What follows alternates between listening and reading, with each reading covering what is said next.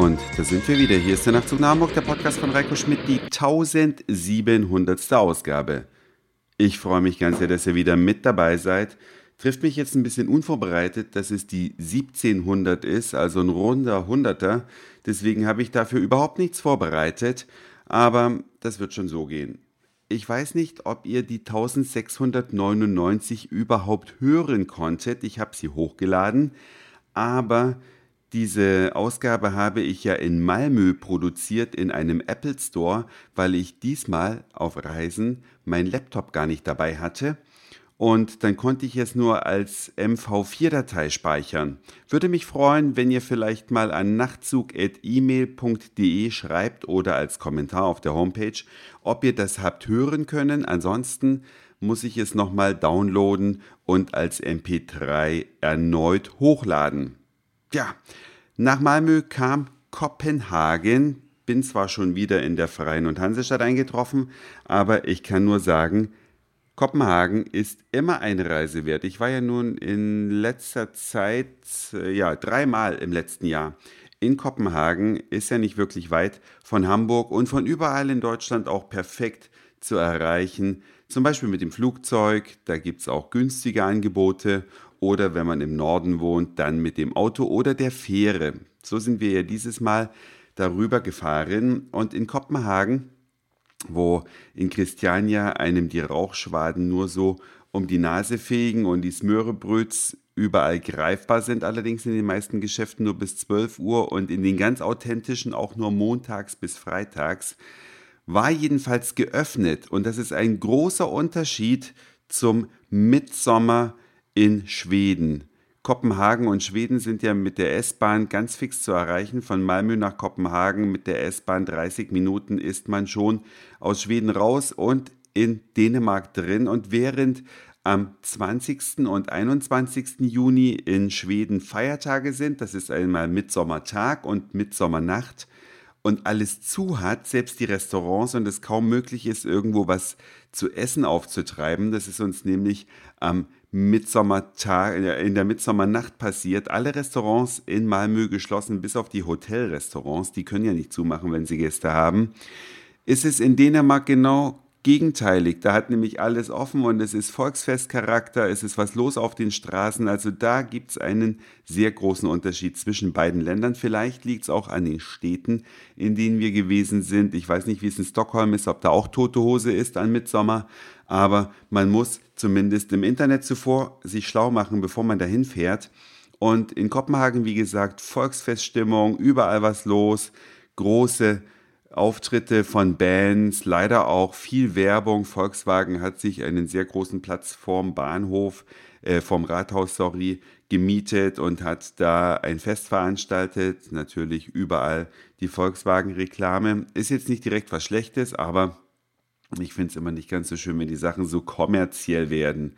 Letztlich aber ein schöner Tag in Kopenhagen.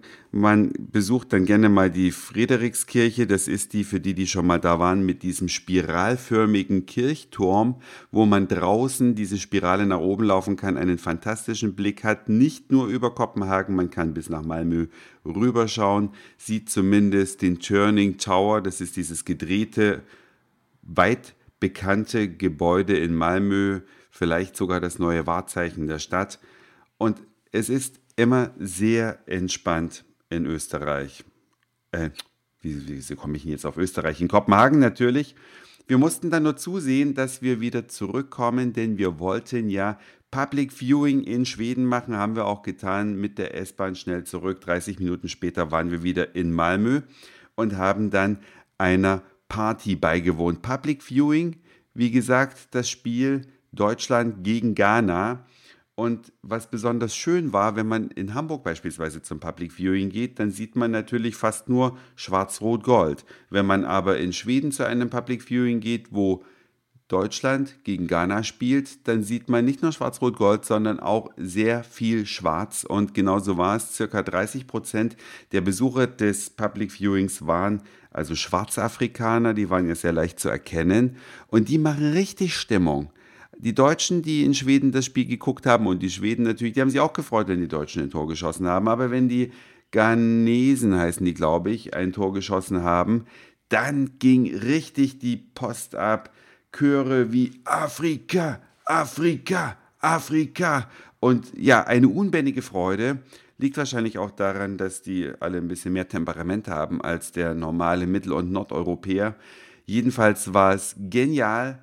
Das Bier in Schweden ist ja ein bisschen teurer, wie ihr vielleicht wisst. Wir haben 6,50 Euro für ein kleines bezahlt. Da reißt man sich dann auch schon mal ein bisschen zusammen und trinkt eben nicht fünf, sondern vielleicht nur vier oder drei Bier.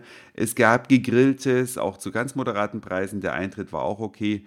Man hat ja immer das Problem in diesen Ländern, dass man umrechnen muss und gerade in Schweden, da war es nicht, da war es einfach. In Kopenhagen ist so ein blöder Kurs aber dank iPhone ist das ja heute kein Ding mehr. Man hat eine Currency-App und da tippt man einfach ein, kriegt dann sofort in Echtzeit angezeigt, nach aktuellem Kurs, was man in Euro dafür berappen muss. Ja, und so ging dann ein wunderschöner Tag zu Ende. Mein Tipp für das Spiel war ja ein ganz anderer, als dann tatsächlich rausgekommen ist, aber es hätte schlimmer kommen können und es wäre ja beinahe auch schlimmer gekommen. Insofern können wir uns freuen, dass es alles noch halb gut ausgegangen ist. Tja, und dann kam die letzte Nacht in einem wunderschönen Hotel und die Fahrt nach Hause. Die haben wir abgekürzt. Wir sind also schon in Rostock ausgestiegen. Die Fähre aus Trelleborg, die liegt also manchmal erst in Rostock an, bevor sie nach Travemünde weiterfährt. Und die fast fünf Stunden Schifffahrt haben wir dann getauscht von Rostock nach Travemünde gegen eine einstündige zusätzliche Stunde Zugfahrt und waren dann viel schneller wieder in Hamburg zurück. Das war's für heute. Dankeschön fürs Zuhören, für den Speicherplatz auf euren Geräten. Ich sag Moin, Mahlzeit oder guten Abend, je nachdem, wann ihr mich hier gerade gehört habt. Freue mich auf euer Feedback und dann hören wir uns vielleicht schon morgen wieder. Euer Reiko.